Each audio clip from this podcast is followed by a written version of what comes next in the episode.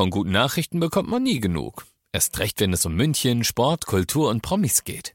Lesen Sie selbst gute Nachrichten. Heute in der Abendzeitung und auf abendzeitung.de. Abendzeitung. Die ist gut.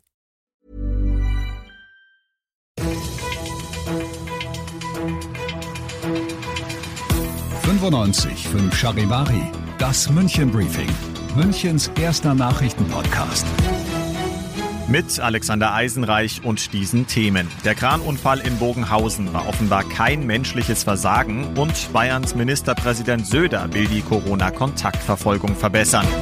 Herzlich willkommen zu einer neuen Ausgabe. Dieser Nachrichtenpodcast informiert euch täglich über alles, was ihr aus München wissen müsst. Jeden Tag gibt's zum Feierabend in fünf Minuten alles Wichtige aus unserer Stadt, jederzeit als Podcast und jetzt um 17 und um 18 Uhr im Radio. Einen Tag nachdem ein Kran in der Arabella-Straße in Bogenhausen umgekippt ist, gibt es erste Erkenntnisse zur Ursache. Laut der Münchner Polizei hat es sich nicht um menschliches, sondern um Materialversagen gehandelt, sagt Sprecher Michael Marienwald im 95.5 Charivari-Interview. Nach jetzigem Kenntnisstand, der ähm, uns übermittelt wurde, handelt es sich um Materialermüdung eines Stahlträgers, der irgendwie zu viel Gewicht abbekommen hat oder der eben irgendwelche Fehler bei der Fertigung hatte.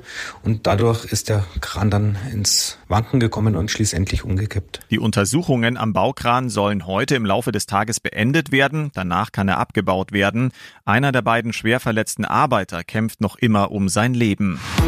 Wir werden auch irgendwann ein Licht am Ende des Tunnels sehen, aber die Voraussetzung ist Geduld. Und wenn wir jetzt ein bisschen mehr machen, dann bleibt uns vieles andere dann erspart. Das hat Bayerns Ministerpräsident Markus Söder heute bei einem gemeinsamen Besuch mit Münchens Oberbürgermeister Dieter Reiter im Gesundheitsamt gesagt. Mit ein bisschen mehr machen meint Söder vor allem eine weitere Verbesserung der Corona-Kontaktverfolgung, denn die ist elementar wichtig. In der Großstadt ist es viel, viel schwieriger, weil die Inzidenz bezieht sich auf 100.000 Einwohner und es ist in der Großstadt immer der Faktor 15 in der absoluten Zahl wie bei München. Und damit auch die Kontaktverfolgung mal 15. Das ist eine Riesenaufgabe, das zu bewältigen. Die Mitarbeiter des Gesundheitsamtes leisten hier eine großartige Aufgabe. Und wir stellen jetzt insgesamt bayernweit noch einmal 2000 Mitarbeiterinnen und Mitarbeiter aus der Staatsverwaltung zur Verfügung, weil eben die Nachverfolgung so wichtig ist. Und das zeigen auch die aktuellen Zahlen. Der kritische Corona-Wert in München ist heute auf 82,4 gestiegen.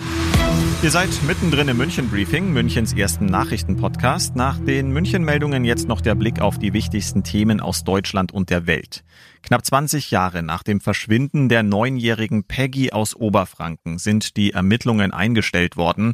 Der Tatverdacht gegen einen Bestatter hat sich nicht erhärtet. Charivari-Reporterin Zoe Tasovali. Jahrelang wurde ermittelt, aber ohne Erfolg. Wer die damals neunjährige Peggy ermordet hat, konnten die Ermittler bis heute nicht klären. Auch nicht, wie das Mädchen gestorben ist.